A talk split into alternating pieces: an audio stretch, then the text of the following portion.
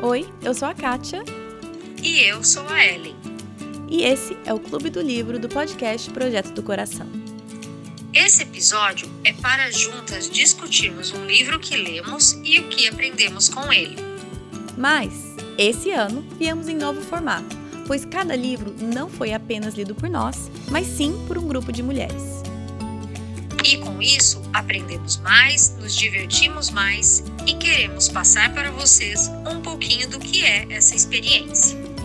Esperamos que esses episódios sirvam para te encorajar a buscar comunhão e comunidade com pessoas ao seu redor e a lerem bons livros juntos. Esse episódio marca o fim da nossa segunda turma do Clube do Livro. Eu e a Ellen estivemos juntas com um grupo de 30 de vocês, ouvintes, lendo e discutindo o livro A Santidade de Deus, do R.C. Sproul. Então, assim, quando, quando a gente fala de um livro Santidade de Deus, é quase impossível a gente não falar do senso de santidade que nós achamos que temos.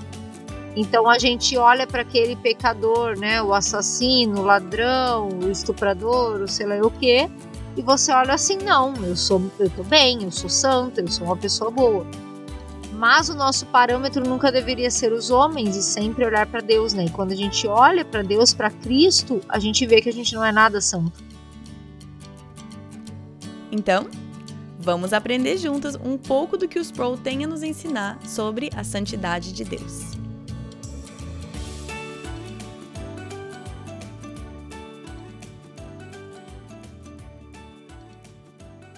Então, hoje, o nosso episódio, episódio de Clube do Livro, e vamos estudar o livro Santidade de Deus, do R.C. Sproul. E Clube do Livro, obviamente, Ellen está aqui conosco. Ellen, seja bem-vinda novamente. Oi, pessoal, tudo bem? Então, como vocês sabem, este ano estamos com uma proposta diferente de Clube do Livro. Estamos estudando esse livro com vocês, ouvintes que se inscrevem no Clube do Livro. Fechamos a turma 1 e já saiu o episódio que foi o Pense do John Piper. Estamos fechando a segunda turma e este episódio é sobre a santidade de Deus, do livro dos Pro, que lemos junto com a turma 2. E a turma 3, vocês já também se inscreveram, já abriram e fecharam as inscrições, e a turma 3 vai começar em agosto. Então, por mais que o episódio é igual aos outros, que sou eu e a Ellen aqui discutindo, tem um pouquinho diferente, porque nós tivemos a discussão, né, a participação de outras, de vocês, ouvintes, e temos aqui duas participantes do clube que quiseram contribuir, então vocês ouvirão delas também. Ellen, o que, que, você está achando? Deixa eu mudar aqui o, esquema, mas o que, que, você está achando desse nosso, desse nosso novo jeito de fazer Clube do Livro? Eu acho que as entrevistas que agora a gente grava tá ficando mais ricas, porque, gente, não tem como. Todas as outras clubes do livro que a gente fez em outros anos, era a minha percepção e a tua, né? Só de duas uhum. pessoas. Agora, gente, quando a gente vem aqui para gravar, tem a percepção de 30 mulheres atrás de nós. uhum. Então isso é bem legal, porque não tem como, né? Quando você lê um livro com um grupo e você compartilha e esse grupo interage, é impressionante como tem coisas que chamam a atenção de uma, que não chamam a atenção de outra, como tem capítulos, às vezes, que para mim foi assim, ah, tá, beleza, né, li e para outra foi um divisor de águas na vida dela e você vê a pessoa falando e eu olho assim, gente, como é que eu não vi isso tudo que ela tá falando? É. Então é muito legal, muito legal. Esse negócio de ler livro em grupo, gente, é o que existe. Façam, façam. é, é, é, é, muito legal e, e é a, a minha compreensão dos livros tem, tem sido mais rica e quando eu leio em grupo é, ou geralmente já falei, né? O grupo que eu tenho aqui são eu e mais três, né? Não contando o grupo clube do livro aqui que a gente faz, então é, é menorzinho. Mas realmente tem sido muito rico ler com, com um grupo de mulheres, isso me acrescenta, isso realmente enriquece a minha compreensão. Então vamos lá, Ellen, vamos começar do capítulo 1 são 10, não, são 11 capítulos. 11 capítulos. Então nós vamos começar e a gente vai dar uma, como vocês já sabem, nesses episódios a gente dá uma passada.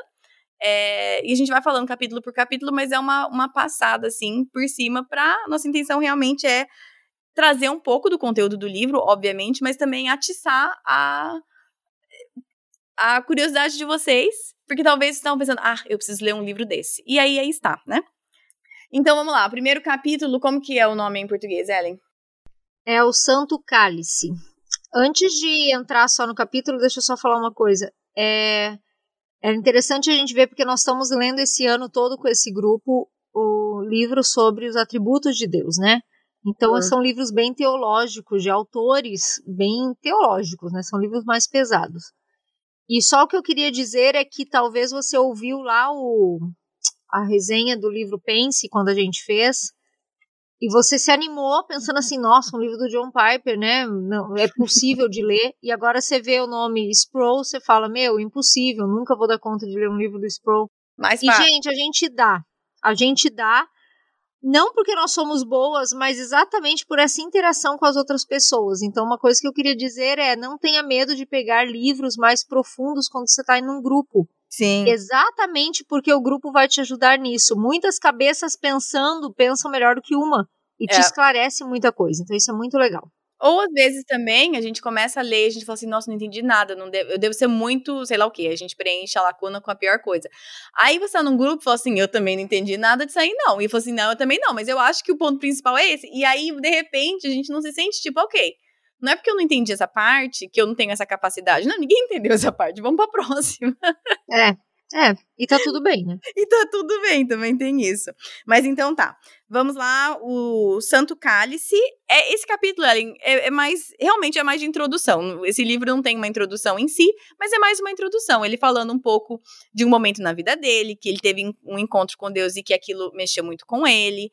E ele vai explicar aqui o porquê, então, que ele tá escrevendo um livro sobre santidade de Deus. Mais ou menos isso, né?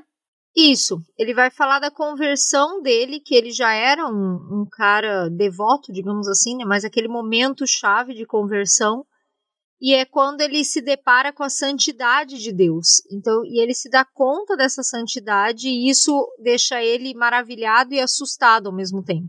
Isso. Então ele vai discorrendo aqui em várias coisas da Bíblia que fizeram mais sentido para ele depois da conversão quando ele começou a tentar entender essa questão da santidade.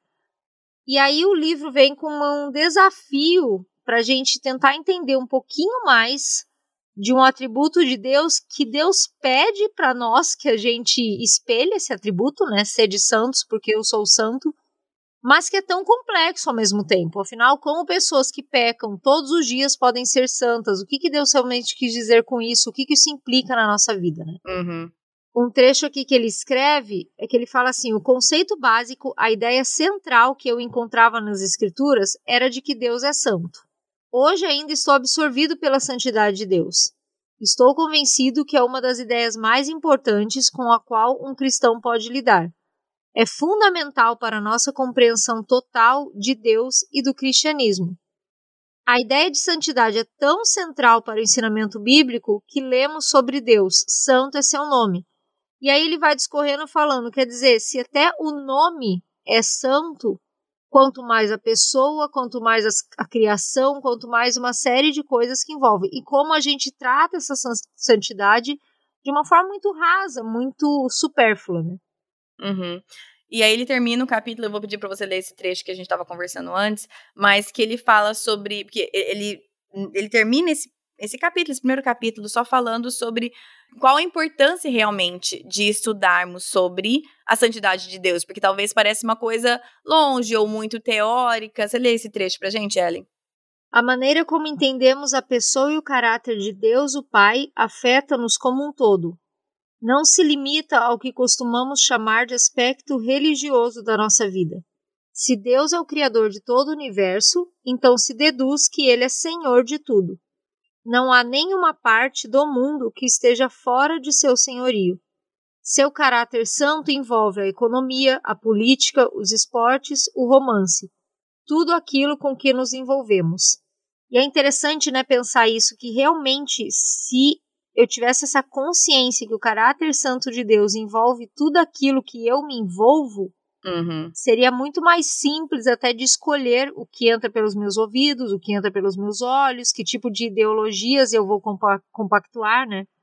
É, é, e é aquela frase do Tozer que a gente está usando sempre no Atributos de Deus, que é o Tozer fala assim: o que você pensa sobre Deus é a coisa mais importante a seu respeito. E é isso, o que nós pensamos sobre Deus né, a forma que nós compreendemos, está escrito aqui, a forma que nós compreendemos a pessoa e o caráter de Deus o Pai afeta todos os aspectos da nossa vida. Então, ai, mas não é mais fácil eu falar sobre isso ou aquilo? Não, mas isso, a forma como nós entendemos quem Deus é, a sua santidade, vai afetar todas as áreas da nossa vida, né?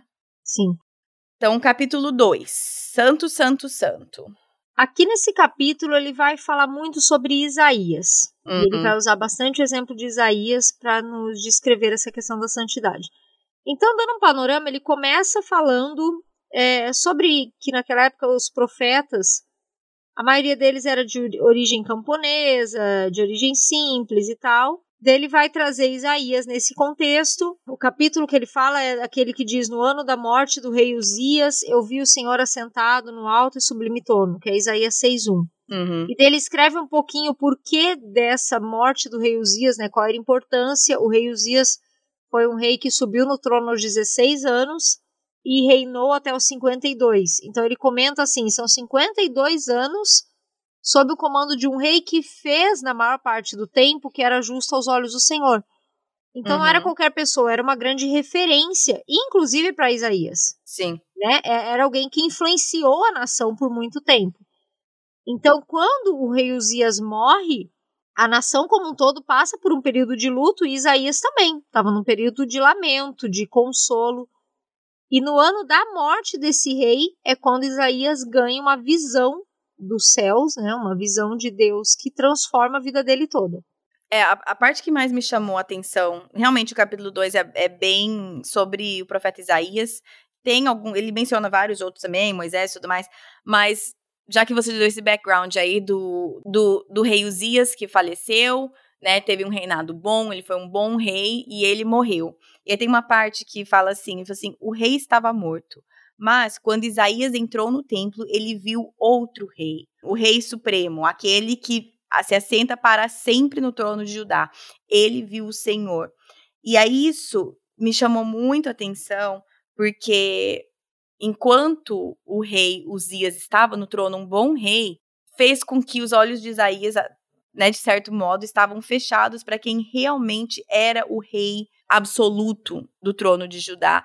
E aí a gente conversou no Clube do Livro um pouco com as mulheres, pensando muitas vezes precisamos que aquilo que está no trono do nosso coração, aquilo precisa morrer ou ser destronado de alguma forma, para que só naquele momento, no sofrimento, porque Isaías estava em sofrimento tremendo quando ele entrou no, no templo, ele estava em luto, e só naquele momento que ele pôde ver o Senhor como Rei Supremo, Deus como Rei Supremo, no, do trono de Judá. E eu, a gente conversou um pouco sobre isso, que muitas vezes as coisas da nossa vida precisam morrer ou ser destronados de uma forma muitas vezes até muito doloroso, mas pra, para que a gente enxergue quem é e quem deveria realmente estar sentado no trono do nosso coração, quem realmente deveria ser o rei da nossa vida, né?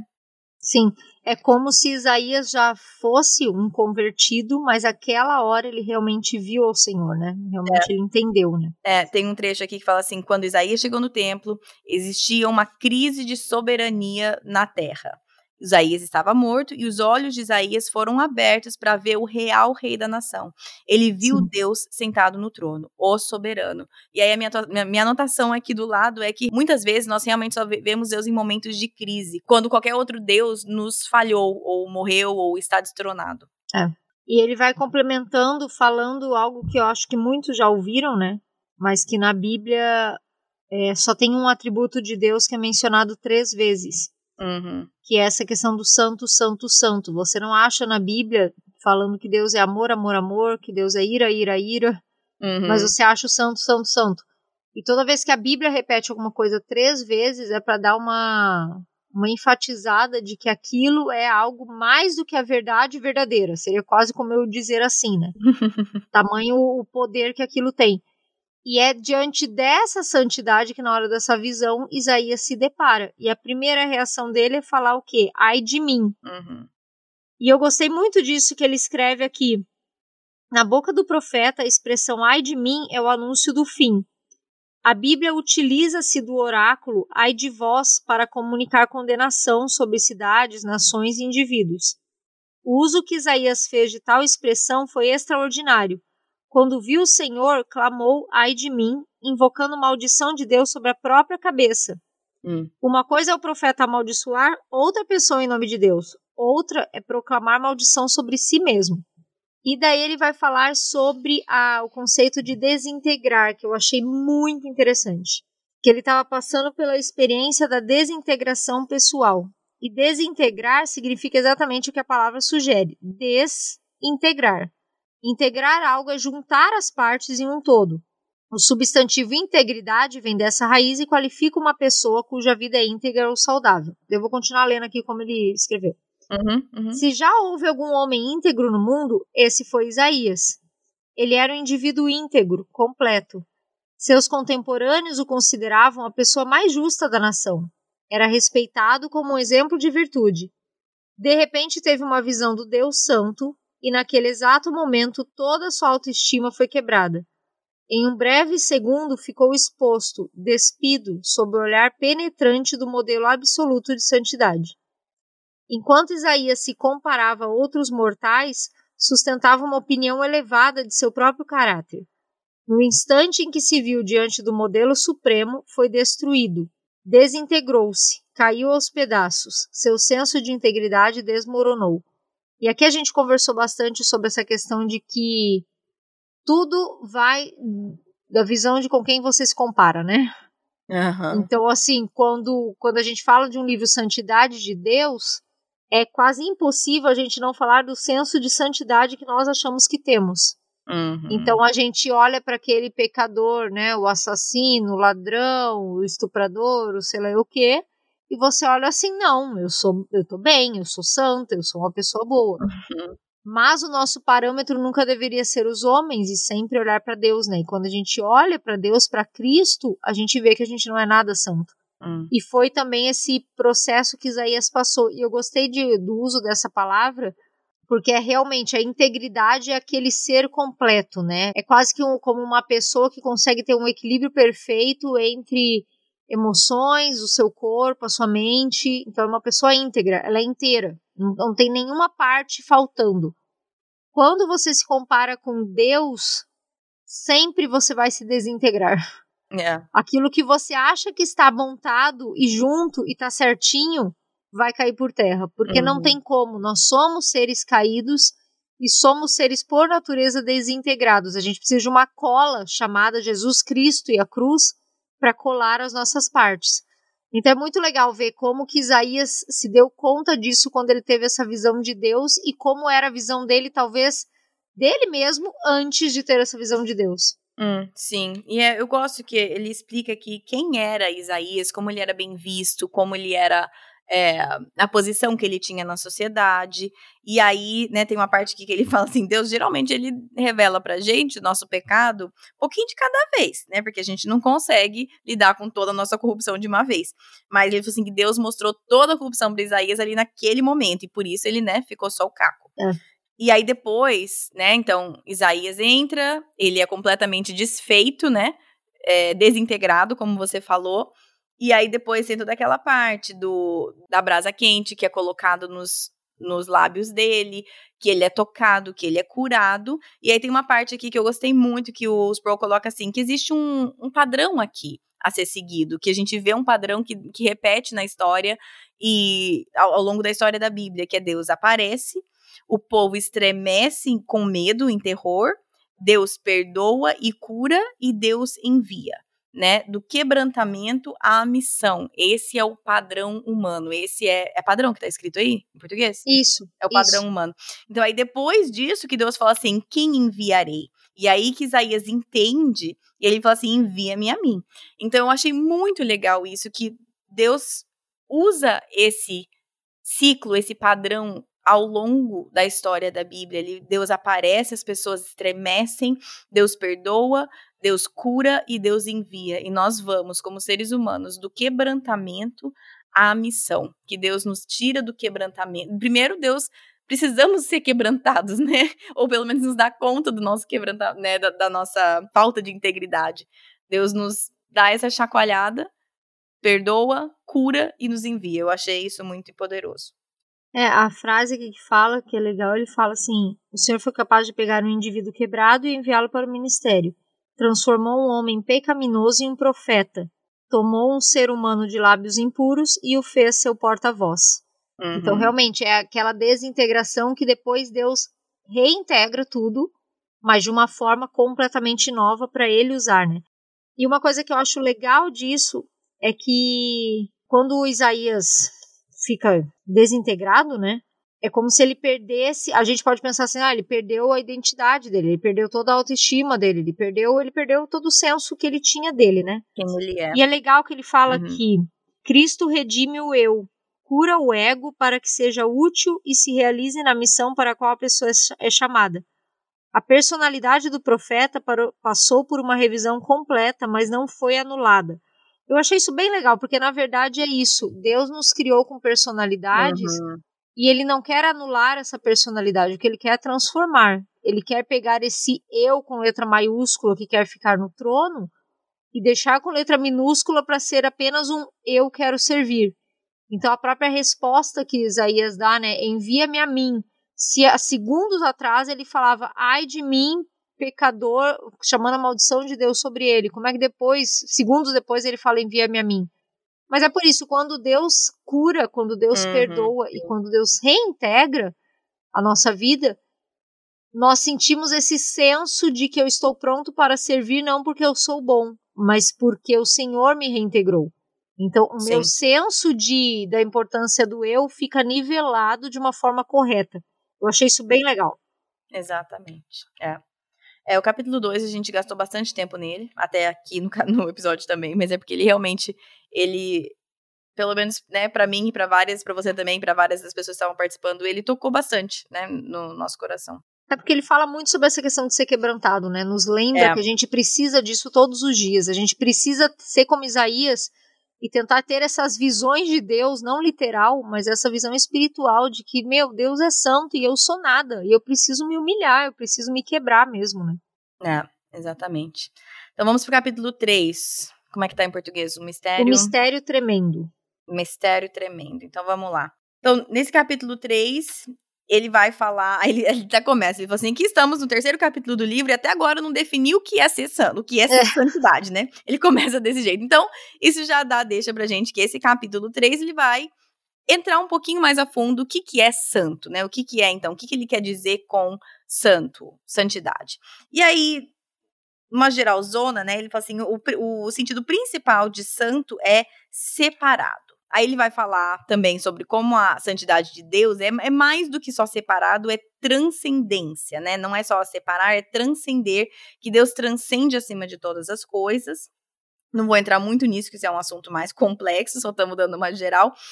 E aí ele também fala sobre como santidade também muitas vezes é é, relacionado com pureza, né? Como Deus é santo, aquele sem pecado.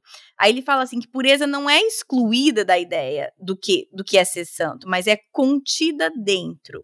Aí ele falou assim: o ponto que precisamos lembrar é que a ideia de santidade vai além da ideia da pureza. Inclui a pureza, mas é muito mais do que isso. É pureza e transcendência.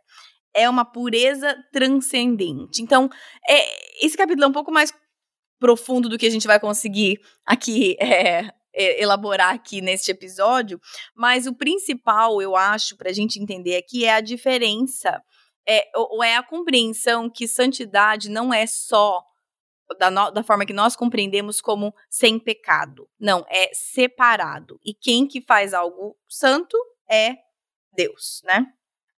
E é um conceito bem legal porque primeiro que já abre duas portas, né? Primeiro a questão de eu entender que sim, eu posso refletir esse atributo de Deus, porque eu não tenho que necessariamente ser alguém sem pecado. Eu tenho que ser alguém que é separada, que vive de uma forma separada no mundo pecaminoso, que vive lutando contra o pecado, né? Uhum. E a outra questão prática que eu achei dele é sobre essa questão do que, que é santo, então. Porque ele fala aqui que santo é aquilo que Deus disse que é, que Deus santificou. Tanto que ele tem uma listinha, que eu não vou ler toda, mas ele fala assim de vários termos bíblicos que aparece: chão santo, lugar santo, casa santa, manto santo, pão santo. Quer dizer, uhum. são coisas é, ordinárias do nosso dia a dia, mas que ali, naquele contexto que está usando essa palavra, é porque Deus santificou aquilo. E que só Deus pode falar que algo vai ser santo porque ele é a suprema santidade. Ele é a suprema pureza e a suprema transcendência. Então, ele tem todo o direito de atribuir santidade a algo ou não. E dele fala assim: quando chamamos de santo algo que não é, cometemos o pecado da idolatria. Conferimos a objetos comuns o respeito, a reverência, a devoção e a adoração que só pertencem a Deus. A essência da idolatria é adorar a criatura ao invés do Criador. Quem adora um ídolo considera santo algo que não é santo. Lembre-se que somente Deus pode consagrar. Quando um ser humano tenta consagrar o que Deus nunca consagrou, não é um ato genuíno de consagração, é uma atitude de profanação e idolatria. E daí ele vai falar aqui não só sobre imagens ou objetos, mas sobre pessoas que muitas vezes tomam para si o título de santo ou que nós atribuímos um título de santo além do, do que a gente está falando agora, uhum. no sentido de dar para a pessoa como se ela tivesse um poder espiritual maior. Só que quem está dando é nós mesmos, não é Deus, entendeu? Então, assim, Sim. Essa santidade, na verdade, está só servindo para você olhar para aquela pessoa com um olhar de idolatria, porque não foi algo que Deus santificou. É, e aí, mais pro final do capítulo, ele vai abordar alguma coisa que é mais ou menos já deixando a, a deixa pro próximo capítulo, que ele vai falar, vai, vai diferenciar um pouco temor e medo, né? E aí o último, o último parágrafo, eu queria que você lesse o último parágrafo desse capítulo, que é tememos ao Senhor porque ele é santo. Contudo, não temos aquele temor saudável que a Bíblia nos incentiva a ter. É um sentimento servil, nascido do pavor.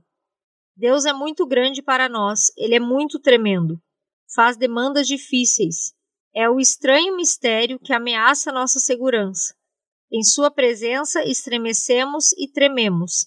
Encontrá-lo pessoalmente pode ser nosso maior trauma. É, então ele, ele fala um pouco sobre essa diferença de temor e medo, e aí ele termina dessa forma e já vai direto para o capítulo 4, que o título é O Trauma da Santidade. Ou seja, esse momento em que o encontro com a santidade de Deus não é necessariamente uma coisa linda, maravilhosa, que causa né, aquele calorzinho no peito, ou né, é, é uma coisa traumática. E aí entramos no capítulo 4, né? E esse capítulo é muito bom. Esse daqui é muito legal porque ele vai mostrar como que foi quando os discípulos e outros personagens bíblicos se depararam com tamanho poder e tamanha santidade.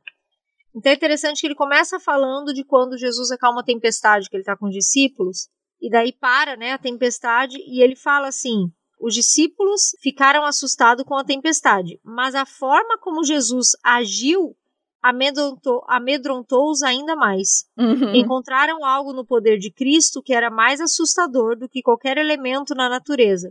Estavam na presença do Santo. Uhum. Então é essa dualidade entre se maravilhar com o que você está vendo e ao mesmo tempo falar: gente, se o vento e a chuva obedecem ele, imagino que ele não faz um estalar de dedo com a minha vida.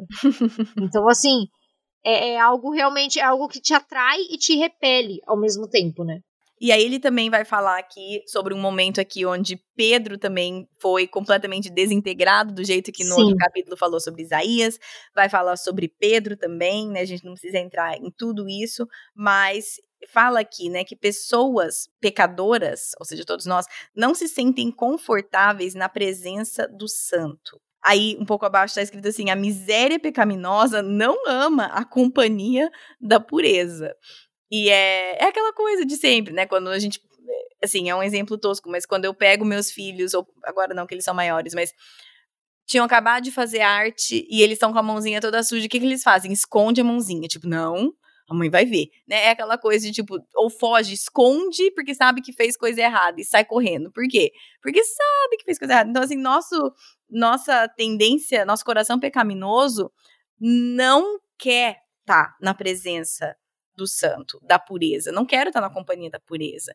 Quando é, acontece, creio que com todos nós, né? Mas quando eu sei que eu estou em pecado, eu sei que eu tô eu afasto de repente a, meu tempo com Deus não é prioridade, eu começo a afastar, eu não quero ir para a igreja, não quero ir para o grupo de estudo, não quero, não quero fazer nada, quero me afastar. Por quê? Porque o, o pecado não não está confortável na presença da pureza, na presença do santo. E aqui ele dá alguns exemplos que são bem interessantes disso na prática, né? Então ele vai falando, por exemplo, ele fala de, de quando ele estava na escola, no, na faculdade, e que sempre tinha aquele negócio assim de você tirar uma nota na média e daí pela média, né, por uma curva de médias, você que tirou um D poderia ficar com um C, né? Porque você pega aquela média da curva das notas e tal. E daí ele comenta assim que sempre tem o feliz que sai dessa curva e que tira sempre A. Então o que que esse cara acabava fazendo com a turma inteira? Ele fazia a curva, a curva, ficar elevada. Outros. Então assim, quem tirou o D conseguia subir, não conseguia subir para um C, porque a curva foi elevada demais. E daí ele fala que Jesus Cristo quebrou a curva. Ele foi o supremo destruidor de curvas, o supercompetente máximo. Os rejeitados pela sociedade o amavam porque ele lhes dava atenção. Contudo, aqueles que possuíam a honra e o poder não conseguiam tolerá-lo. Exatamente por isso, porque quando os fariseus é, e os escribas, como eles já se achavam acima da média, lidar com alguém tão santo era irritante porque Jesus mostrava para eles que eles estavam abaixo da média de santidade. Em compensação para os rejeitados, era incrível ver alguém tão santo dar atenção para eles. Então essa dualidade de atração ia muito mais de como eu me via do que como do que da santidade de Jesus, né? É. Então passamos para o capítulo 5, que eu também acho um pouco é, denso para falar. Mas o capítulo 5 vai falar sobre a insanidade de Lutero. Ah, mas é engraçado. Esse capítulo é engraçado, gente, sinceramente. Não, ele é bom, ele é bom. Até para quem é, não conhece um pouco da história de Lutero, ele traz um pouco de, de compreensão aí. Você quer entrar nisso, Ellen? Então, nesse capítulo, ele vai falar um pouco da história de Lutero, mas aqui o que o capítulo quer trazer é que Lutero ele tinha uma sede, uma, uma gana pela santidade, por entender que a santidade era perfeição que ele tinha que ser perfeito. E por conta disso, ele queria matar o corpo para livrar a alma. E tem algumas histórias muito engraçadas, porque fala que ele ia para se confessar com os padres do monastério umas 30 vezes por dia. E as confissões dele eram assim: ah, eu queria pedir perdão porque eu cobicei o pão do prato do meu irmão que sentou do meu lado porque era maior que o meu. Ah, eu quero pedir perdão porque eu olhei a manta do outro que estava mais limpa que a minha e eu senti inveja. E dele fala que chegou uma hora que os padres olham para ele e falam: Homem, Deus não está zangado com você, é você que está zangado com ele. Não sabe que Deus te ordena que tem esperança? Quer dizer, os padres pediram para ele parar de ficar pedindo perdão por esses pecadinhos, porque era insano, era realmente insano a forma como ele vivia. E ele ficou assim até que ele entendeu realmente a questão de que a santidade tinha mais a ver com separado do que com perfeição. É, é a insanidade de Lutero aqui, o que ele está falando, né, que é, é tu que estava falando, é que é, o Sproul vai falar assim, o Lutero ele era brilhante, ele não era louco, ele era um gênio no sentido que ele tinha uma compreensão superior da lei. É, porque ele também era, tinha formação na área de é, advocacia e tudo mais. Enfim, aí ele falou assim: uma vez que ele aplicou a mente dele é, legal, né? A mente dele que foi treinada na, na área legal para a lei de Deus, ele via coisas que a maioria das pessoas não enxergavam. Aí ele Isso. começou a entender que não, Deus ele não, se, se Deus fizesse isso que você falou, por exemplo, do capítulo passado de é, dar nota numa curva, né? Ah, mas eu sou melhor que fulano. Se Deus tivesse essa compreensão, ele falou assim, ele teria que comprometer a própria santidade. Então Lutero enxergava isso que se você vai achar que Deus vai fazer isso, você está é de uma forma com suprema arrogância. O Sproul fala aqui que Lutero compreendia que Deus ele não abaixava, não abaixa os seus padrões para nos acomodar, que ele mantém, ele se mantém completamente santo, completamente justo, completamente reto. Então, Lutero compreendia isso, que até o que você falou na história, que os padres, não, calma, não é para tanto. E ele realmente compreendia que sim, era para tanto. É, e, e, ele não está errado. E aí que vem né, a agonia dele que o levou a realmente a insanidade neste ponto, que é exatamente o que estava falando. Aí tem uma parte que o Sproul fala assim: duas coisas separavam Lutero do resto dos homens. Primeiro, ele conhecia, sabia quem Deus era, e segundo, ele entendia as demandas da lei de Deus. Ele tinha maestria na compreensão da lei. Aí assim, se ele não viesse a compreender o evangelho, ele teria morrido atormentado. E aí que vem a coisa que Lutero compreende o evangelho, né?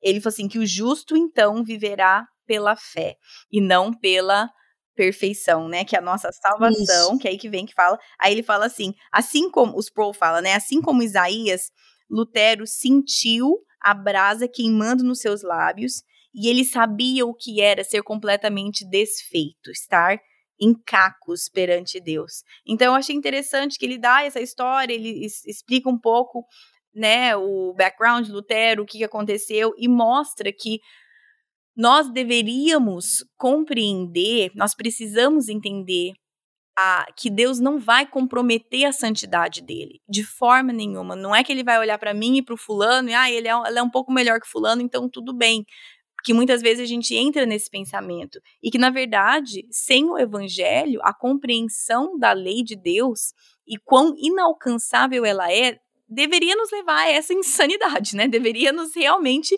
é, fazer morrer agoniados. Sim. Mas para o final ele vai dizer que Lutero era um protestante que sabia contra o que estava protestando. Uhum. E eu uhum. coloquei muitas estrelinhas nessa frase. Coloquei porque, por tudo isso que a gente falou, por tudo isso que ele passou e por entender que Deus não abaixa o padrão da santidade, mas entender que ser santo é ser separado, ele realmente protestava sabendo que ele estava protestando por algo que estava afastando as pessoas de Deus, era algo com propósito, era algo realmente significativo. E essa frase me pegou muito porque eu fiquei pensando pelo que que a gente protesta. Eu acho que hoje a gente protesta por tantas coisas irrelevantes para o reino de Deus de fato, mas tão relevante para o meu ego, hum. a minha ideologia, para provar que eu estou certa, para provar que a minha opinião é a correta. Uhum. Então, realmente, até nisso, pensar assim: meu, Lutero foi considerado um louco na sua época, mas ele foi um louco que fez uma revolução tão incrível e até hoje né, é, tão importante para nós. Se estamos uhum. onde estamos, Sim. é porque Lutero e mais alguns começaram essa revolução de saber pelo que protestavam de valor eterno. Então eu olho para isso e penso no teu vô, né? Quem não viu a entrevista do vô da Kate, olha uhum. lá, que fala a luz da eternidade, o que, que isso importa? A luz da eternidade, será que eu estou protestando por algo que importa realmente? ou ficar protestando com a questão da minha opinião política, da minha opinião sobre Covid, da minha opinião sobre uma série de coisas que, no fundo, no fundo, não tem valor eterno para a santidade de Deus nesse mundo. É, realmente. Falamos bastante sobre isso no, no naquela reunião, né? Sabe? Sim. A importância de ser um protestante que sabe o que está protestando. Isso é importantíssimo. Um, capítulo 6, A Justiça Santa. Esse é o capítulo queridinho. todos, todos falaram sobre ele. É. É que aqui, gente, no capítulo 6, ele vai falar algumas histórias que, biblicamente, às vezes para nós são complicadas, são controversas, pela forma que é tratado as pessoas. Então, ele fala de Nadab e Abiú e Uzá.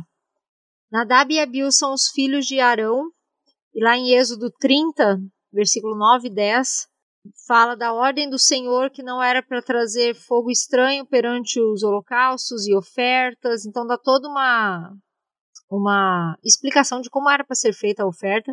Uhum. E Nadab e Abiú vão oferecer a Deus uma oferta, só que é uma oferta que é considerada não correta diante desses termos. Ofensiva. E eles são mortos na hora. É. Pra gente que tá lendo de fora, que a gente não entende, pelo menos para mim, sempre que eu li essa passagem, eu pensava assim, tá, eles estão fazendo errado, mas para mim parece molecagem e que, tipo assim, foi foi duro, né? Caíram mortos. Eu Isso. era difícil assim, não vou falar que já resolveu pra mim, mas eu compreendi um pouco melhor. Mas tipo, nossa, caiu duro assim, né? E a outra história também. E daí tem a história de usar, usar é um que eles estavam carregando a arca do Senhor e os bois diz que os bois tropeçam e a arca ia cair no chão e Uzá coloca a mão para segurar a arca. E nisso que ele coloca a mão, também Cai a ira de Deus se acende contra ele, porque ele colocou a mão na arca e ele morre na hora. Então são histórias que quando você vê, você pensa assim que, pelo menos para mim também, parece que Deus foi meio injusto. É tipo assim, nossa, gente, pra que tanta braveza, né? Pra que tratar desse jeito? E aí. Tava só é... tentando fazer com que a arca não caísse no chão. Que isso? É, o cara tava sendo legal, né? e daí é legal a forma como ele vai nos explicando. Em ambos os casos, ele comenta que não foram casos de, de, de ajuda ou de, de molecagem, como você disse, mas foram atos de arrogância e pecados presunçosos. Por quê? Porque todos esses tinha já toda uma diretriz de como as coisas deveriam ser feitas, de como a arca deveria ser carregada, de como os holocaustos deveriam ser dados. Então, as pessoas que cometeram esses erros, primeiro elas sabiam disso e elas decidiram deliberadamente fazer diferente do que Deus pediu. E isso mostra a questão da arrogância. E a outra questão é, que para mim é o que mais foi interessante disso, é ver que eles fizeram coisas julgando que a ajuda deles ou a forma deles era algo que iria agradar a Deus, meio que colocando aquela aquele senso do orgulho, né, de que eu estou fazendo algo bom, entendeu? Tipo assim, é o meu jeito vai ser melhor do que o que Deus fez, então se eu fizer isso aqui vai dar certo. Mais ou menos essa ideia. Uhum. Aí ele fala assim: temos dificuldades de digerir esses fatos porque não compreendemos quatro conceitos bíblicos de importância vital santidade, justiça, pecado e graça. Não sabemos o que significa ser santos, então não entendemos o que é a justiça, o que é o pecado e o que é a graça. E aí ele vai começar a discorrer sobre isso. Então, eu, eu acho, e aqui é o que o Sproul está colocando aqui, é que eu acho que a gente tem muita dificuldade com essas histórias na Bíblia, e até ele fala sobre até é, a o dilúvio também, sobre a conquista da terra de Canaã, ele também fala sobre isso mais para frente também, que a gente tem dificuldade com essas com, com essas histórias. Aí ele fala, né, como você falou, que a gente não entende é, santidade, justiça, pecado e graça. E, e, e eu acho que a, a, minha impressão é que esse capítulo inteiro é que nós precisamos entender é, o, o nosso pecado, ou seja, que todo o nosso pecado é uma afronta e uma revolta contra Deus. Está escrito aqui, tem uma parte aqui que ele fala assim: Você já considerou as implicações profundas de todo pecadinho, entre aspas, né? O de todo mais minúsculo pecado? O que nós estamos dizendo ao nosso Criador quando desobedecemos a Ele, por menor que seja a desobediência? Estamos dizendo não a justiça de Deus. Estamos dizendo, Deus, sua lei não é o suficiente. O meu julgamento é melhor que o seu. A sua autoridade não se aplica a mim. Eu estou acima e além do, daquilo que você controla. Eu tenho o direito de fazer o que eu quero, não só o que você me comanda a fazer. Aí ele fala assim, né? Qual, então, devido a isso, qualquer pecado é um ato de afronta à autoridade de Deus. E aí tem uma outra parte que ele fala assim: nós fomos criados a imagem de Deus. Nós somos criados para carregarmos, sermos aqueles que carregam a imagem de Deus. E quando nós pecamos, nós estamos, né, aqui o Sproul diz, que dizendo a toda a criação, a toda a natureza, a todos os pássaros, ao ar, a todo mundo, que o Deus é assim, né, assim que o, que o Criador se comporta. Eu sou o espelho do Criador, olhe para mim e você vai ver o caráter de, do Todo-Poderoso. Então, ou seja, quando nós pecamos, nós estamos dizendo que Deus é cobiçador, que Deus é amargo, que Deus é assassino, que Deus é ladrão, que Deus é um adúltero, que Deus é todas as coisas que nós estamos fazendo. Aí, eu, isso para mim me chamou muita atenção, porque nós, como aqueles que carregam a imagem de Deus, nós não compre eu, né, colocar eu, eu não compreendo tamanho estrago que eu faço com qualquer, de novo, entre aspas, pecadinho que eu faço, porque eu estou refletindo de uma forma completamente distorcida a imagem do Criador. E eu estou refletindo isso a outros, a criação, a, a, a criação inteira, uma imagem distorcida do Criador. Sim. E esse é a explicação que vem daquela, daquelas palavras que ele deu, da gente ter a real noção do que, que é o pecado. E daí tem as outras que ele fala do que, que a gente também não sabe o que é justiça e graça. E daí ele dá um exemplo aqui muito simples, mas que vai ajudar a entender. Ele fala que ele estava numa dando aula e daí ele mandava entregar os trabalhos, né, na data, e tinha alguns que não entregavam. E daí teve um que ele ia dar nota, ele falava que aquele lá tirou é, zero no trabalho, porque ele não entregou. Aí esse aluno vinha e fala: Não, não, ai, desculpa que eu me atrasei, não sei o que, me dá mais uma chance, tal, tal, tal. Aí ele falava, tá, então no próximo trabalho eu vou te dar essa chance, não sei o quê. Aí chegou no próximo trabalho, o... ele não dá zero, né? E daí chega no próximo trabalho, o cara entrega com atraso de novo. E não só esse cara, mas como outros três alunos. Aí eles falam, né? Dão uma história lá do porquê que entregou com atraso. Aí ele dá mais uma chance. Aí nessa terceira vez ele vê que, na verdade, metade da sala agora não tinha feito e deu, falou que ia entregar com atraso. Aí quando todos entregam os trabalhos, ele vai dar nota e ele dá a nota menor para todos. E todo mundo fica indignado. E daí ele olha para os alunos que estão indignados e fala assim: Ah, é aqui, os alunos falam que não é justo. Ele fala: Ah, tá, então é justiça que você quer? Se não me engano, você se atrasou na entrega do seu trabalho no mês passado. Se insistir em justiça, certamente a receberá. Não só te darei um F nesse trabalho, como mudarei sua última nota para um F também. E daí ele vem dizer que nós chegamos ao ponto de concluir que Deus sempre vai se mostrar misericordioso. Assim como ele se mostrou misericordioso com os alunos, a gente começa a se acostumar com essa misericórdia de Deus. Deixa eu ler esse, esse trecho que é muito bom. Ele fala assim: Deus normalmente revela muito mais misericórdia do que a que demonstrei àqueles estudantes. A história do Antigo Testamento abrange centenas de anos. Durante todo esse tempo, Deus mostrou misericórdia repetidas vezes. Quando sua justiça se manifestou sobre Nadab, Abiú e Uzá, a reação foi de choque e indignação. Chegamos a um ponto em que concluímos que Deus sempre se mostrará misericordioso. Daí em diante, o passo seguinte é fácil. Passamos a exigir que ele haja de acordo com as nossas expectativas. Deus não me deve nada, eu devo tudo a ele. Aí ele vai falar aqui aqui.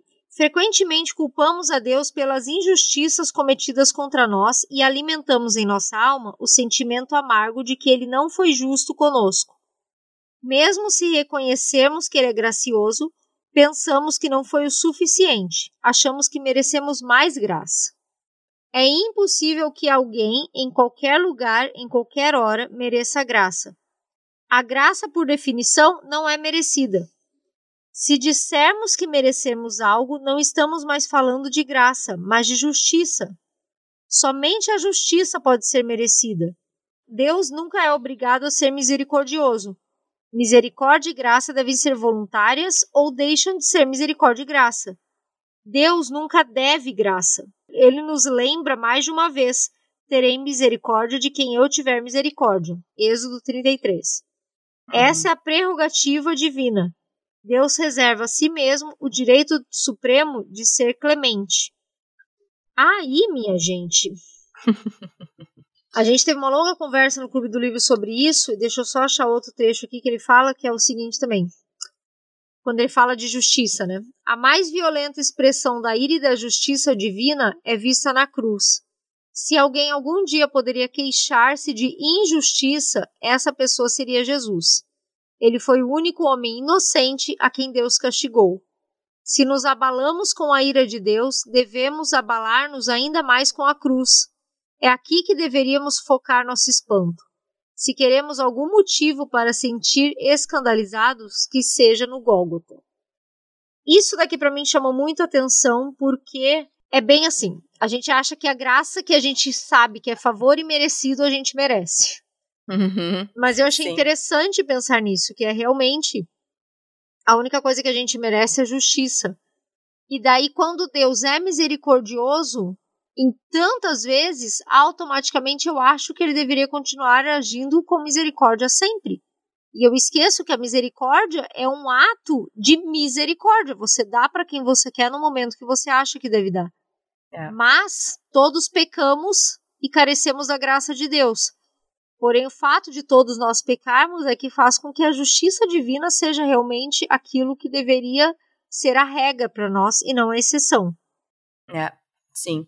E aí, é exatamente isso que você falou. E aí, uma coisa que me chamou muito, muita atenção é que também ele, ele explica aqui que existem. Nós sofremos muitas injustiças é, do tipo horizontal, né? Nós, seres humanos, somos injustos um com os outros. Isso acontece bastante.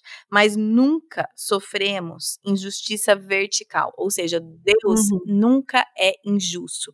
E quantas vezes eu não me vejo pensando, Deus, isso não é justo. Deus, isso não é justo. E aí eu, aí é aquela coisa, né? Não peça justiça de Deus.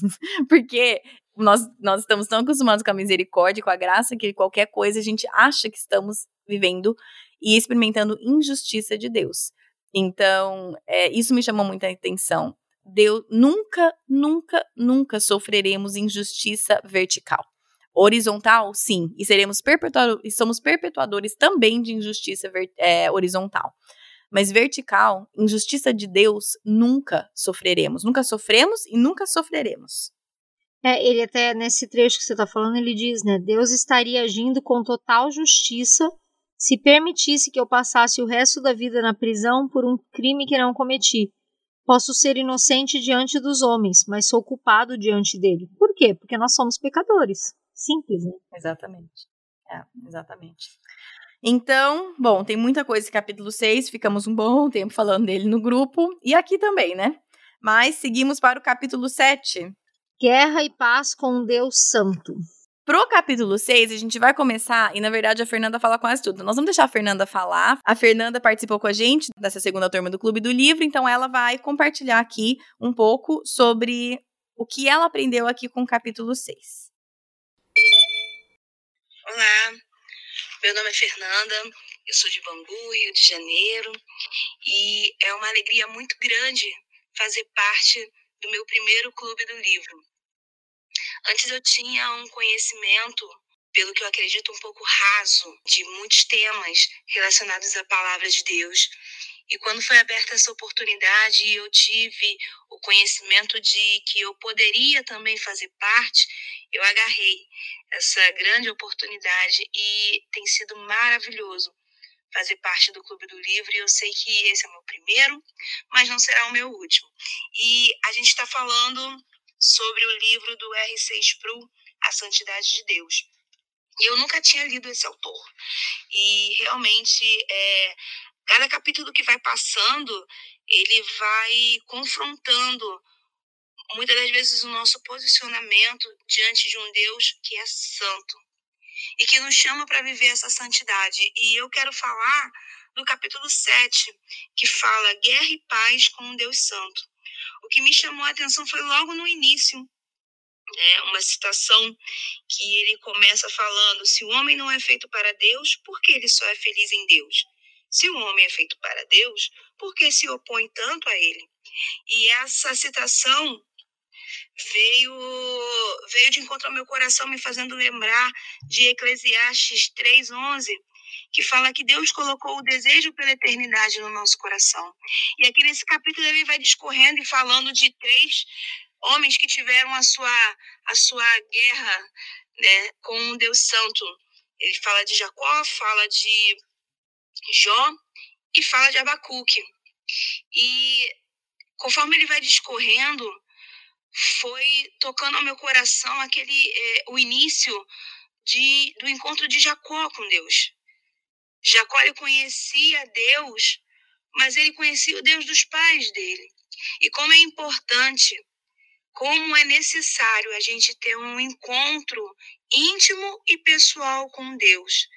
Como ele vai discorrendo também ali com Jó, quando Jó fala lá no capítulo 42 que antes ele conhecia Deus de ouvir falar, mas agora os olhos dele o viam.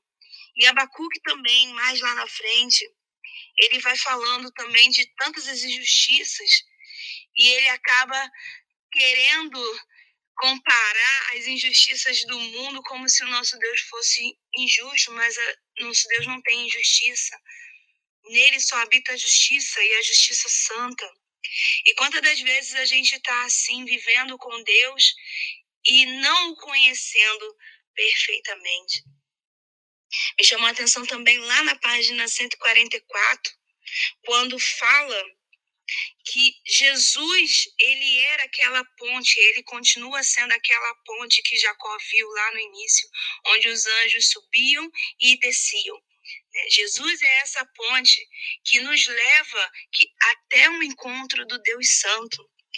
E Ele é a nossa paz, e por Ele ser a nossa paz, a nossa paz não é frágil, não é instável, ela é firme, ela é estável. Jesus ele domina em paz porque é tanto o príncipe da paz quanto ele é a nossa paz. E no, na página 145, Sproul fala que o legado de Cristo é a nossa paz. Essa paz ela é a nossa herança. E isso é maravilhoso. Saber que em todo tempo Deus providenciou para que a gente tivesse com ele um livre acesso para que a gente conhecesse a Ele, não apenas o Deus dos nossos pais, mas o Deus que se revela hoje, nas nossas situações hoje, que quer ser conhecido como um Deus Santo hoje. E Ele tem nos chamado para isso.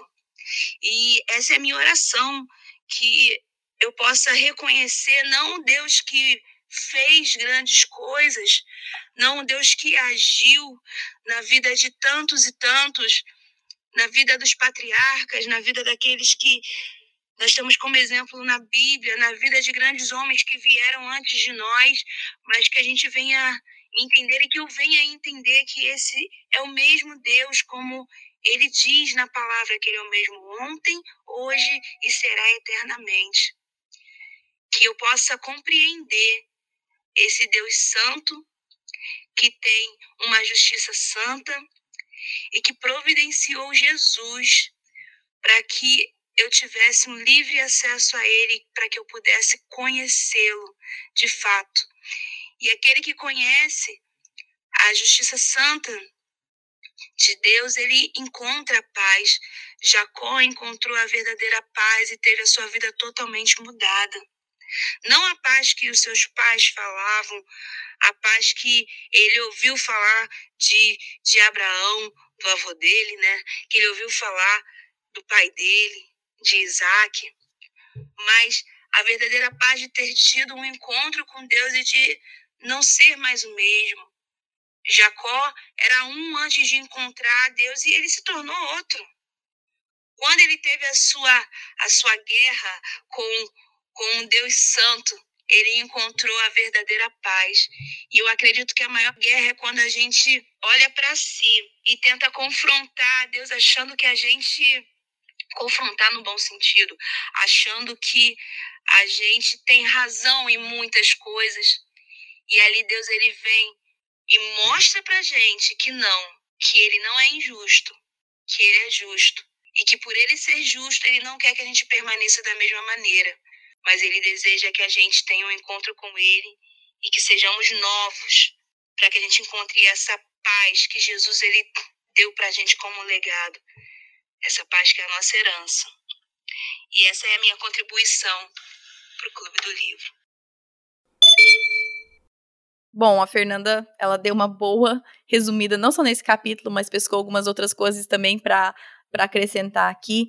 E só para só fechar, né, o capítulo é Guerra e Paz com Santo Deus.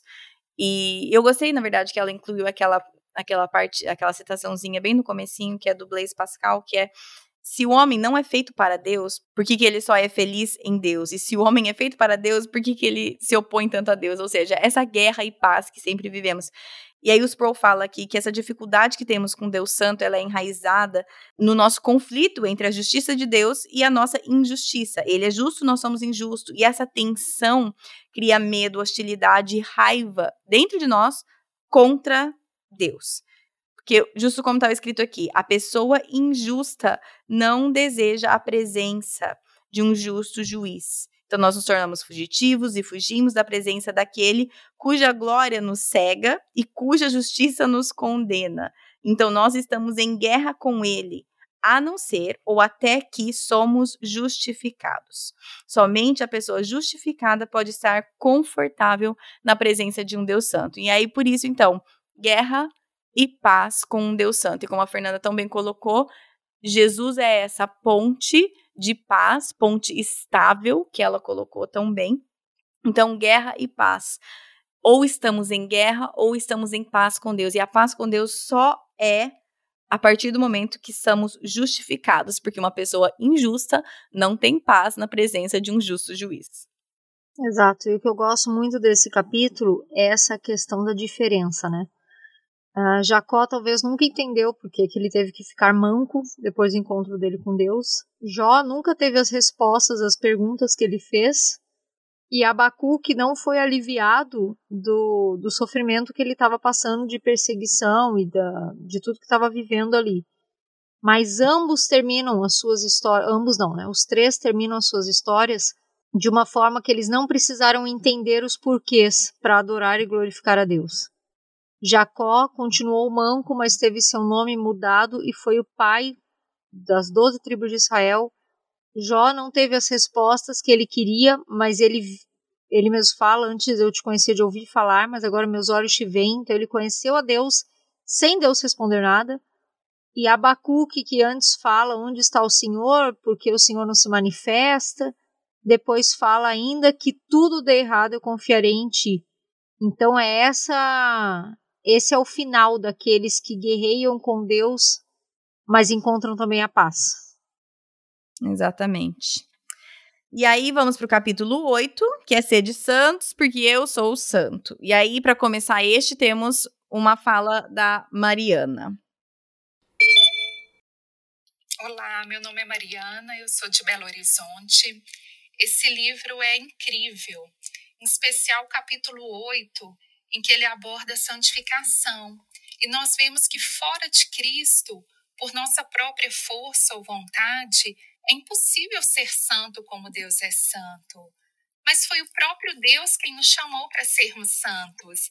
Então é possível sermos santos quando nós somos justificados por Jesus, quando nós o recebemos em nosso coração e o seu Espírito habitando em nós, ele vem nos moldar, nos conformar à imagem de Cristo. Essa é a santificação. É muito mais do que mero comportamento externo, do que o cumprimento de regras, é o Espírito Santo atuando em nós, atuando em nosso coração de dentro para fora, nos transformando e produzindo em nós o seu fruto. É o Espírito de Deus renovando a nossa mente, quando nós buscamos a Deus, nos debruçamos, estudamos, meditamos a palavra dele, para que a gente assim tenha um novo entendimento a respeito de Deus, a respeito de nós mesmos e a respeito do mundo.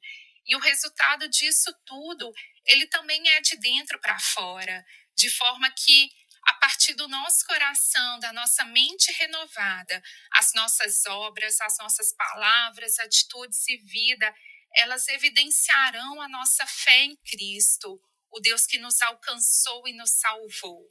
Foi um clube do livro muito especial. Eu quero agradecer a vocês, meninas, por toda a disponibilidade e já na expectativa do próximo. Um beijo. Ela, ela falou muito bem. É o resumo desse capítulo mesmo, a questão de que é possível nós sermos santos de dentro para fora, né? E para mim tem uma parte aqui do livro que ele resume muito bem esse capítulo, que é a questão de que a gente precisa lembrar que santidade não é um conjunto de regras. Uhum. Santidade é uma busca da face de Deus e em mudar a forma como eu penso é uma mudança muito mais profunda do que eu seguir uma tabelinha de regras. Uhum. E ele usa isso daqui para falar sobre não conformismo, né? Ele fala que é aquela coisa do você não se conformar, viver nessa superficialidade do que é santidade, que é uma tabela. Faz isso, faz isso, faz isso, tá resolvido. Então ele fala assim: o reino de Deus não se reduz a botões, cinemas ou dança. O cerne da preocupação de Deus não é o que comemos ou bebemos. O convite ao não conformismo é um chamado a um nível mais profundo de justiça, que vai além das aparências exteriores. Quando definimos a piedade exclusivamente em termos do que é externo, não alcançamos o objetivo do ensinamento do apóstolo. Se adotamos tal raciocínio, é porque não compreendemos de fato as palavras de Jesus, que diz que não é o que entra pela boca que contamina o homem, mas sim o que sai dela. Ainda queremos fazer do reino uma questão de comida e bebida. Por que tais distorções são tão fortes nos círculos cristãos? A única justificativa que encontra é o pecado. Nossa aparência de piedade pode, na verdade, ser evidência de impiedade. Quando nos concentramos em pontos de pouca importância e supervalorizamos ninharias, estamos imitando os fariseus. Quando medimos a espiritualidade pelo ato de dançar ou de ir ao cinema, somos culpados de substituir a verdadeira moralidade por uma moralidade barata. Qualquer um pode evitar a dança ou o cinema. Isso não exige grande esforço nem coragem moral. O difícil é controlar a língua, agir com integridade, mostrar o fruto do espírito. Pois essa frase nem tem muito o que falar, né? Porque é exatamente isso. Não é uma série de regrinhas que vão te tornar santo, mas é uma questão de entendimento profundo de, da santidade de Deus e da comunhão que você tem com Ele para se parecer mais com Ele, na forma de pensar, na forma também de agir, mas na forma do, de demonstrar os frutos do Espírito Santo, principalmente. É. Essa parte me chamou a atenção quando eu li, depois aquela vez que você lê também no grupo, e agora me chamou a atenção. Assim, por que, que essas coisas são tão, né, disseminadas no meio cristão? Por que, que a gente faz tanto isso, né? Cria essas listinhas de santidade. Aí, assim, a única resposta que é, é pecado. Aí eu escuto, eu escuto essa frase na voz da Andréia Vargas, que ela fala assim, o nome disso é pecado. É. Simples, é simples. A gente fala assim, ah, nossa, por que, que a gente faz isso? Pecado. É simples. Esse nome disso é o quê? É pecado. E aí ele vem falar sobre que a nossa a verdadeira transformação é através da renovação da nossa mente, né? Que a verdadeira transformação vem através do nosso conhecimento de Deus, de nós mesmos, do mundo e que precisamos que a nossa mente seja renovada para que possamos ter a mente de Cristo porque aqui em algum outro lugar que eu não vou achar aqui, mas ele fala assim: precisamos ser pessoas cujas vidas mudaram porque a nossa, nossas mentes foram transformadas. Isso aí. Capítulo 9, o título é um trocadilho, né, de, das palavras num, num sermão famoso do Jonathan Edwards. O sermão famoso é, é Pecadores nas mãos de um Deus irado, mas o nome deste capítulo 9 é Um Deus na mão de pecadores irados. Isso. Né, tem uma parte aqui logo no início que ele fala: Nosso raciocínio é o seguinte: se existe algum Deus, certamente ele não é santo. Se por acaso for santo, com certeza não é justo. Mas mesmo se for santo e justo, não precisamos temê-lo, porque seu amor e sua misericórdia sobrepujam sua justiça santa. Se podemos engolir seu caráter santo e justo, podemos descansar em uma coisa: ele não tem ira. E dele vai falar dessa questão de que a gente tem dificuldade de lidar com um Deus que tem uma ira santa, que é uma, uma ira que sabe o momento de se irar e que nunca peca, porque nós pecamos, né? E a pregação uhum. do Jonathan Edwards é exatamente é, sobre a ira de Deus, né? Ele fala de uma forma extremamente uhum. forte sobre o inferno e tal. Então aqui ele está contrapondo isso, falando que nós não conseguimos lidar com isso. Aí tem uma outra parte que ele diz assim: o amor de Deus por nós é inquestionável. A sombra da dúvida desse amor paira sobre nós. Uhum. É o uhum. nosso amor por ele que está em questão. A hostilidade natural que temos contra Deus se revela no pouco valor que conferimos a ele. Não o consideramos digno de nossa devoção total. Não temos prazer em contemplá-lo. Mesmo os cristãos muitas vezes encontram dificuldade em adorá-lo e encaram a oração como uma tarefa penosa. E aí essa, essa questão de que a gente é que tem dificuldade de amar a Deus com total reverência a ponto de viver uma vida que não precisa despertar a ira dele, mais ou menos assim. Sim, é exatamente. Logo antes, exatamente esse trecho que você leu, ele vai falar sobre que o tema principal do Novo Testamento é um tema de reconciliação. Mas reconciliação não é necessário entre pessoas que se amam e estão bem, tipo assim, né, marido e mulher, mas tipo assim, pessoas que estão bem uma com a outra, que não existe conflito, que não existe, né, raiva, não, não é necessária reconciliação. Mas não é o caso entre a gente e Deus. E aí é exatamente o trecho que você falou, né? O amor de Deus não está. Ninguém está questionando aqui o amor de Deus, mas é exatamente é a, o, que, o que está em xeque é o nosso amor por Deus. E realmente é isso que você. É, aí essa parte que você leu. Mas eu achei interessante que, sim, não podemos ignorar a ira de Deus, que é o que a gente, né, igual algumas histórias da Bíblia que a gente não gosta, tem umas partes de Deus que a gente também fala assim, ah, essa parte eu não sei lidar, então não vou lidar com essa parte não. Mas a gente também não pode ignorar, porque como, né, como a gente já falou no clube do livro também, é, essa parte de Deus, não é que é uma parte, Deus é Deus. Nós separamos assim pra gente entender um pouco melhor, mas nós não podemos ignorar que Deus é um Deus sim, que se ira e a fúria, a fúria dele contra o pecado não é algo que podemos ignorar. Mas também, não mas, né? E e também a temática do Novo Testamento é reconciliação. Deus buscando reconciliação com nós, pecadores, né? Então isso também não é e ou, igual diz o livro do uhum. John Piper, né? Não é, não é e ou, mas sim também. E aqui no final ele fala, né? Então, como a gente resolve isso? Como podemos amar a um Deus que é santo? A resposta mais simples que posso dar é: não podemos. Isso está além da nossa capacidade moral. Só podemos amá-lo porque ele nos amou primeiro. Amar a um Deus santo requer graça, uma graça tão forte que penetre nosso coração endurecido. Exatamente. Vamos para o capítulo 10, que é. Como é que é em português? Olhando além das sombras? Enxergando além das sombras. Enxergando além das sombras. E as sombras, assim, o, o, o título, ele é referente a aquela analogia de Platão, que é clássica, quem estudou filosofia, que ele compara, né, a nossa, o, o, conhecimento e opinião versus, por exemplo, alguém que mora dentro de uma caverna e só vê é, as sombras daquilo que passa lá fora, vê as sombras distorcidas nas paredes das cavernas, versus o que é a realidade, né? Aí ele fala aqui para Platão, todo conhecimento que é baseado somente na observação do mundo externo não é conhecimento, mas somente uma sombra da verdade. E que para termos a verdade, precisamos ir além, ou seja, sair ali da caverna para poder realmente enxergar a realidade. Então, resumidamente, bem mal resumido, mas essa é a ideia do Platão em relação a conhecimento, opinião, e é disso, então, é em cima dessa analogia de Platão que o Sproul vai falar aqui um pouco sobre como nós olhamos as, as sombras e não olhamos a realidade, certo?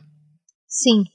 E daí tem uma frase do C.S. Lewis logo no início que fala assim: a verdade sempre trata de alguma coisa, porém a realidade é aquilo do que se trata a verdade. E eu gostei dessa frase porque eu acho que tem muito a ver com o que o capítulo vai dizer, que é muitas vezes a gente está lidando com um Deus baseado nessa caverna que a gente mora. Uhum. Então a gente tem uma visão limitada e muitas vezes a gente até se nega a sair dessa caverna e ver o todo.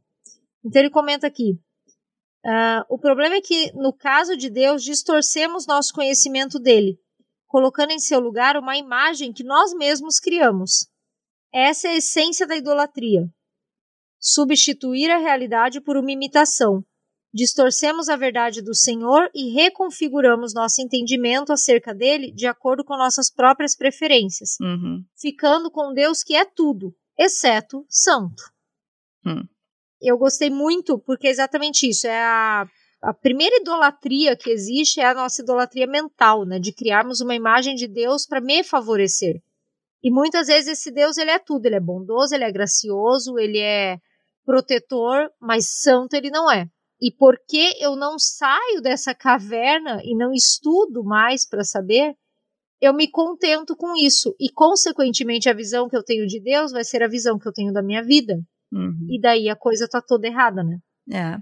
É, e aí também entra, ele vai entrar também no, no, que, no que é verdade, né? Ele vai falar sobre é, que a percepção de Deus da, da verdade é perfeita. Ele vê todas as coisas é, da perspectiva da eternidade. Tô, tô, aqui lendo um trecho do Sproul, tá? Ele fala, ele conhece a estrutura de toda a realidade, grande e pequena. É, o que ele revela na Bíblia é sempre consistente com a sua autorrevelação na natureza. O que nós aprendemos através do estudo da natureza tem que estar de acordo com aquilo que aprendemos sobre o estudo da graça. Ambas as esferas pertencem a Deus. Deus não é um autor de confusão. Aí ele segue falando muitas coisas, mas o que eu acho interessante é que ele fala assim: a verdade de Deus é a verdade santa, ou seja, a verdade dele expressa o seu caráter. E aí tem aqui o, o, fato que a verdade é santa e sagrada é o que faz a mentira ser di, tão diabólica em que ela distorce a nossa percepção do verdadeiro caráter de Deus. E neste, a gente já falou sobre isso, acho que foi no Clube do Livro do Pense, do Piper, mas sobre o perigo do relativismo, a minha verdade, a sua verdade. E, e nós precisamos entender que a verdade de Deus é a verdade perfeita. Isso. E só para complementar e terminar o capítulo, mas complementando o que você falou, ele escreve assim: Para contemplar o verdadeiro santo e ir além da superfície das coisas criadas, precisamos sair da caverna que nós mesmos inventamos e caminhar na gloriosa luz da santidade de Deus. Amém. Fechou. ok, capítulo, capítulo 11, amiga. 11. Capítulo 11: Espaço Santo e Tempo Santo. Aqui ele vai falar alguns trechos onde as pessoas tiveram encontros com Deus e aquele lugar ficou santificado. Tipo Moisés, que teve a terra né, santa ali, que tirava o sandália dos pés e tal. Uhum. E daí ele fala um, um trecho aqui que diz assim: A vida de cada um de nós é marcada por lugares santos que guardamos na memória. Tenho um estranho sentimento de respeito pela sala na qual fui convertido a Cristo. Compreendo muito bem que a sala não possui nenhum poder especial Contudo, foi o primeiro lugar onde encontrei Cristo. Aquele lugar sagrado será sempre especial na minha vida.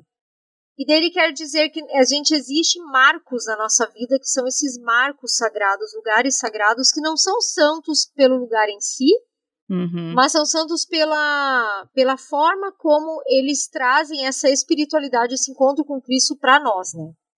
Sim, exatamente. E aí tem a parte assim que eu achei interessante, que ele também fala de Noé, quando eles saíram da arca, que eles construíram um, um altar, né? Claro que teve uma função ali para oferecer um sacrifício para Deus, mas não era só é, pela função assim do altar, mas era também para marcar um lugar de um novo começo, para delinear um lugar onde, a, onde houve passagem de destruição à redenção. Isso eu acho tão importante é como, como ele também deu exemplo do, do carinho especial que ele tem aquela sala que ele foi convertido, e eu acho que, ele, que todos nós temos, e eu, eu acho que ele eu, eu gosto que o título não é só lugar santo, mas também espaço santo, porque às vezes é um tempo da nossa vida, não necessariamente um lugar físico, mas momentos em que nós tivemos um encontro com Deus e aquilo foi uma mudança, né? Foi uma, como aqui da arca, foi uma passagem de destruição à redenção. E como nós devemos honrar não o lugar ou o tempo pelo que foi, mas pelo que Deus fez ali. E pelo menos para mim é uma coisa que eu preciso voltar atrás e ler. É, anoto em caderno, né? Nem, às vezes, ou tem outros outros lugares que eu registro aquilo porque nós esquecemos tudo que Deus faz pela gente. Então, para mim, é, acho que nós precisamos todos ter alguma forma de olhar e relembrar tudo aquilo que Deus fez em todos aqueles momentos que nós tivemos o encontro com Deus e como Deus nos levou de um lugar de destruição a um lugar de redenção. E o legal é que Jeremias fala, né? Quero trazer à memória aquilo que me traz esperança. Isso. o que me traz esperança é isso, são esses lugares e esses tempos santos na minha vida que vão me lembrar quem Deus é, o que ele já fez por mim. Então, realmente, isso é uma coisa muito legal. E Sim. bem no final do capítulo, ele traz um marco que é um marco para todo mundo que é cristão. Aí ele fala assim: a celebração da ceia do Senhor marca um tempo sagrado de três maneiras distintas. Primeiro, aponta para o passado, instruindo os crentes a lembrar-se da morte de Cristo e a proclamá-lo por meio dessa observância. Segundo, enfoca o momento presente da celebração, na qual Cristo se encontra com seu povo para alimentá-lo e fortalecê-lo. Terceiro, aponta para o futuro, para a esperança certa do reencontro com Cristo no céu, onde os crentes participarão do banquete do Cordeiro e sua noiva. Hum. E é tão legal ver que isso é um marco que, como corpo de Cristo, a gente tem que constantemente relembrar, né? Sim. E muita, muita coisa que não falamos, afinal, é um livro, mas acho que deu, né? Conseguimos pegar os fatos principais, mas realmente, gente, leiam. Sproul, ele é profundo, é, mas ele é um profundo bom. Ele é um profundo que nos faz realmente pensar assim, meu, eu preciso aprender muito ainda da Bíblia, entendeu? É muito bom. Não é um profundo ruim? É que tem alguns profundos que você sai sem entender nada, né? Ele é o profundo que você fala assim, gente, eu entendi, mas eu entendi 1%, não porque ele escreveu difícil, mas porque eu me dei conta que eu sei pouco sobre Deus e sobre a Bíblia, eu preciso estudar mais. Então é, ele é um profundo exatamente. que te incentiva. Este daqui, em comparação, a escrita deste livro, em comparação com a escrita do Pense, eu achei esse mais tranquilo. Sim, sim.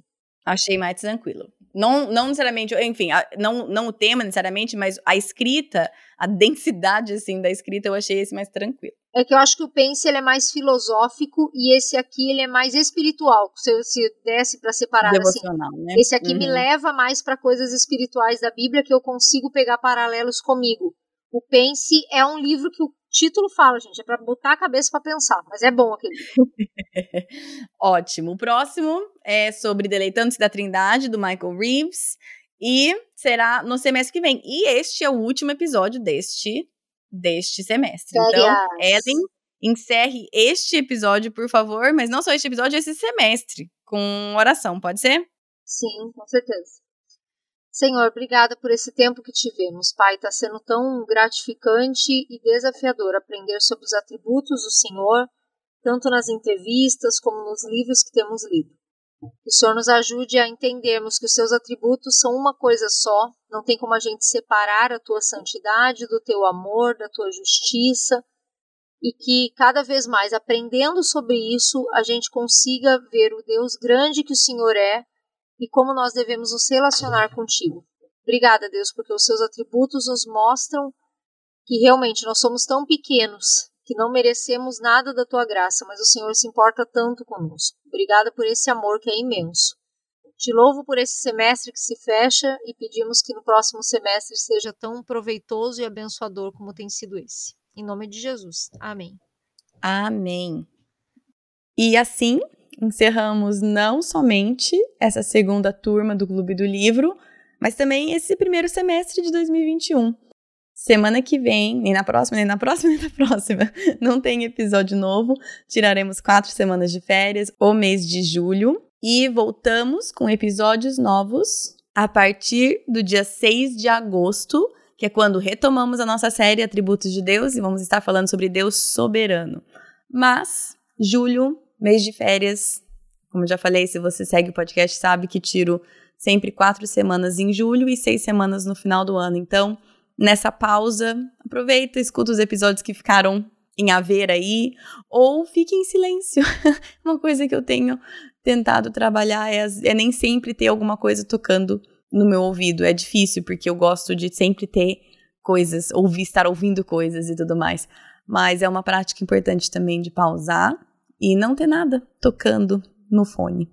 Então, talvez para você seja um tempo disso também. Teremos no segundo semestre mais duas turmas de Clube do Livro. A terceira turma já está fechada e o próximo livro que vamos estudar e que será o próximo episódio do Clube do Livro é o livro Deleitando-se na Trindade, do Michael Reeves. Mesmo se você não está inscrito no Clube do Livro, nessa turma, é um livro muito bom, muito rico. Ele é, enfim, é um dos que eu indico sem pensar duas vezes. E a última turma do ano, abriremos inscrições, eu tô sem a data aqui, eu acho que lá por setembro. Mas se você ficar de olho no Instagram, vocês vocês vão saber de tudo, tá bom? É isso. Gente, perdoe aí se ficou um pouco picado. Eu e a Ellen tivemos a maior dificuldade gravando esse episódio. Um, porque a internet não estava cooperando. E dois, porque também nem o meu cérebro nem o dela também tava cooperando. Essa é a realidade. Gente, às vezes eu fico pensando se vocês ouvissem o áudio bruto, socorro. é, é criança que vem, interrompe e pede alguma coisa, é outro que tá falando que precisa de um negócio, é a gente que falou assim, gente, onde eu parei? O que, que, que eu tava falando? Não, você já falou isso. Nossa, é um desastre. Mas a gente se diverte. Então, se, se ficou um pouco picado aí, eu sinto muito. Tivemos realmente vários tipos de dificuldade aí nessa gravação. Mas o livro vale muito a pena ler. Se você está procurando um livro para ler sobre essa temática, não não precise não precisa procurar mais. Pode comprar esse do A Santidade de Deus do RCS Pro. Então é isso. Voltarei em agosto, dia 6 de agosto, e boas férias para vocês. Vocês que vão ter talvez crianças em casa, talvez crianças que estão em casa desde o ano passado, enfim. Mas aproveite esse tempo de férias sozinho, com seu cônjuge, com sua família. E a minha sugestão seria, sim, volte atrás, escute talvez alguns episódios que ficaram em a ver, mas também fique um tempo sem ouvir. Fique um tempo sem redes sociais, fique um tempo sem fone no ouvido. Também faz, faz muita diferença, pelo menos para mim. Tá bom? Bom final de semana para vocês e até agosto. Na Bíblia, em Miqueias 5:5, está escrito que ele será a sua paz. Se eu acredito na Bíblia, eu acredito que apesar das minhas circunstâncias, ele será a minha paz. Meus filhos estão tocando terror dentro de casa? Ele será a minha paz. Estou me sentindo culpada por não passar mais tempo com os meus filhos? Ele será a minha paz. Tô cansada de ter as mesmas brigas de sempre com meu marido? Ele será a minha paz gritei e perdi a paciência de novo, Ele será a minha paz. Vamos tentar lembrar disso e, com a ajuda de Deus, escolher a viver nessa paz todos os dias. E. Ah, esqueci o que eu ia falar. E, e o quê? Gente do céu. Eu falei i com tanta intenção e esqueci o que eu ia falar. I! E aí sumiu. E sumiu. Ai, gente. Eu juro que eu me sinto uma idiota tantas vezes que meu cérebro, assim, me falha.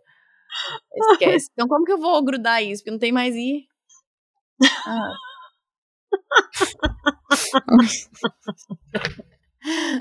Ai.